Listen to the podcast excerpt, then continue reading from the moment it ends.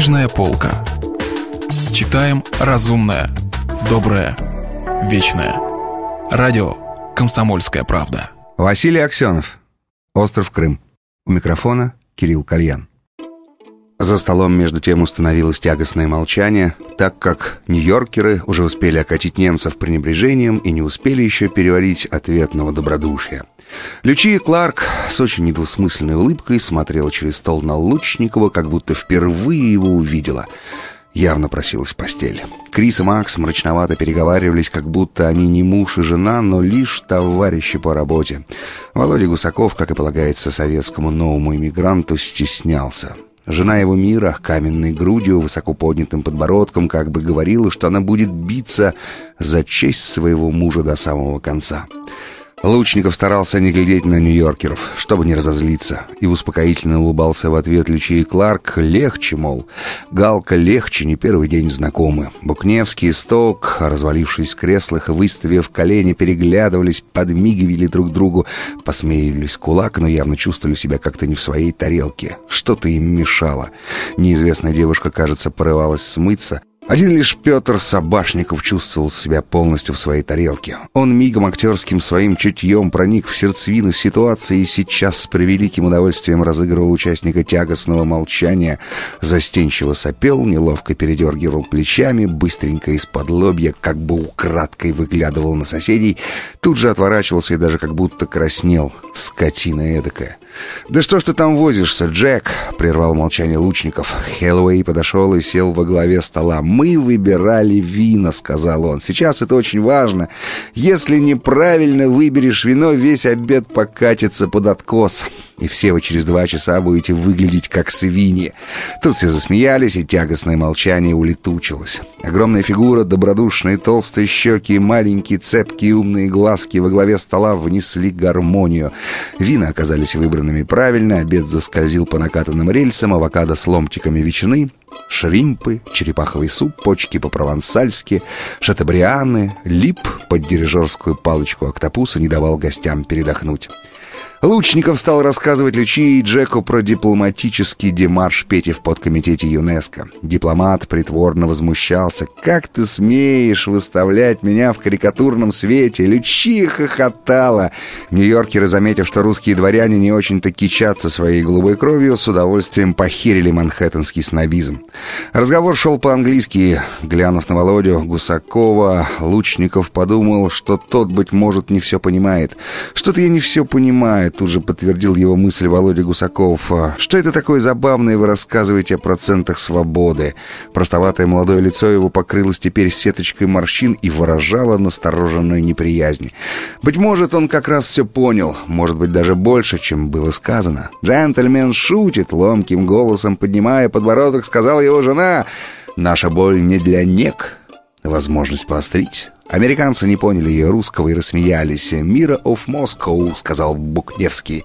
«Леди Мхат». Рука дискобола через стол легла на плечо Володи Гусакова. Лучников вдруг заметил, что маленькие глазки Джека не сияют, как обычно, а просвечивают хладноватой проволочкой.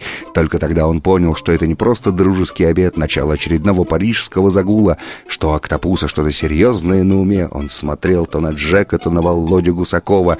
Новые иммигранты для всего русского зарубежья были загадкой, для Лучникова же мука, раздвоенность, тоска. По сути дела, все это были как раз те люди, ради которых он и ездил все время в Москву, одним из которых он уже считал себя, чью жизнь и борьбу тщился он разделить.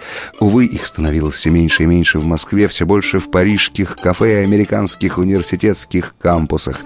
В Крым они наведывались лишь в гости и, или для бизнеса, ни один не осел на острове Окей.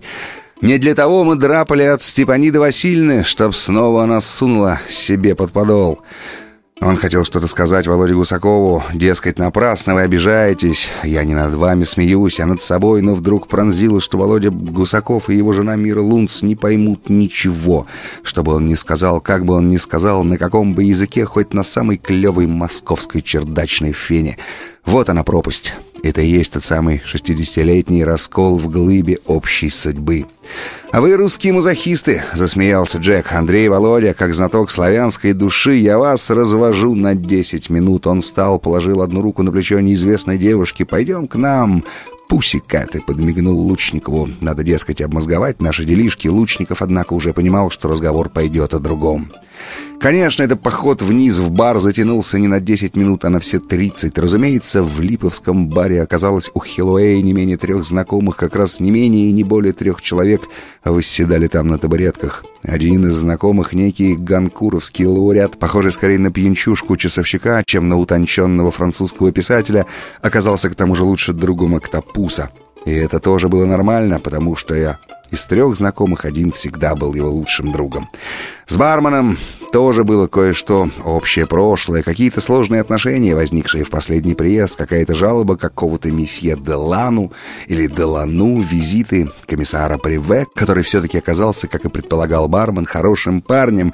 Месье Октопу ошибался на его счет, но, во всяком случае, на теперешний момент никакие неприятности в шестом арандисмане Парижа ему не угрожают, потому что месье Приве полностью соответствует своему имени, что Приве — это старая Франция, месье Октапу, где люди умели смотреть друг другу в глаза и понятия не имели о кошмарных чудищах социализма, компьютерах, месье, наступающих на нас. Прошу понять меня правильно. Из Америки, а вовсе не из России, как полагают некоторые, эти чудища социализма, хранящие память обо всех твоих пустяковых прегрешениях, месье, будь это перевернутый столик в кафе или пощечины негодяю, или грошовое полотенце, пропавшее в отеле, как это случилось с одним польским профессором. Вот такое чудище сыскного социализма месье установлено сейчас в шестом арендисмане Парижа. Месье, но вы туда не попали благодаря месье Приве. Коррект, мэн? Тут еще неизвестная девушка стала бунтовать, увидела в окне свою соблазнительную подружку и хотела убежать вслед за ней, и Хлуэю пришлось держать ее обеими руками за попку и горячо убеждать почему-то по-испански в бессмысленности и малоэффективности лесбийской любви. «Слушай, ты мне надоел, осьминог», — сказал наконец Лучников и стал уже поглядывать на часы, как бы не опоздать генералу Витте. Джек тогда выпустил свою девчонку, отвернулся от бармена, прикрыл ладони ухо, в которое время от времени что-то бормотал ему ганкуровский лауреат, матюкнулся на всех доступных ему языках, а их было не менее десятка, затем в стиле президента Никсона положил Лучникову руку на плечо и стал выкладывать свое деловое предложение, от которого Лучников едва не свалился на пол. Если вы пропустили главу любимого произведения или хотите послушать книгу целиком, добро пожаловать к нам на сайт kp.ru слэш радио раздел «Книжная полка». Книжная полка. Читаем разумное, доброе, вечное.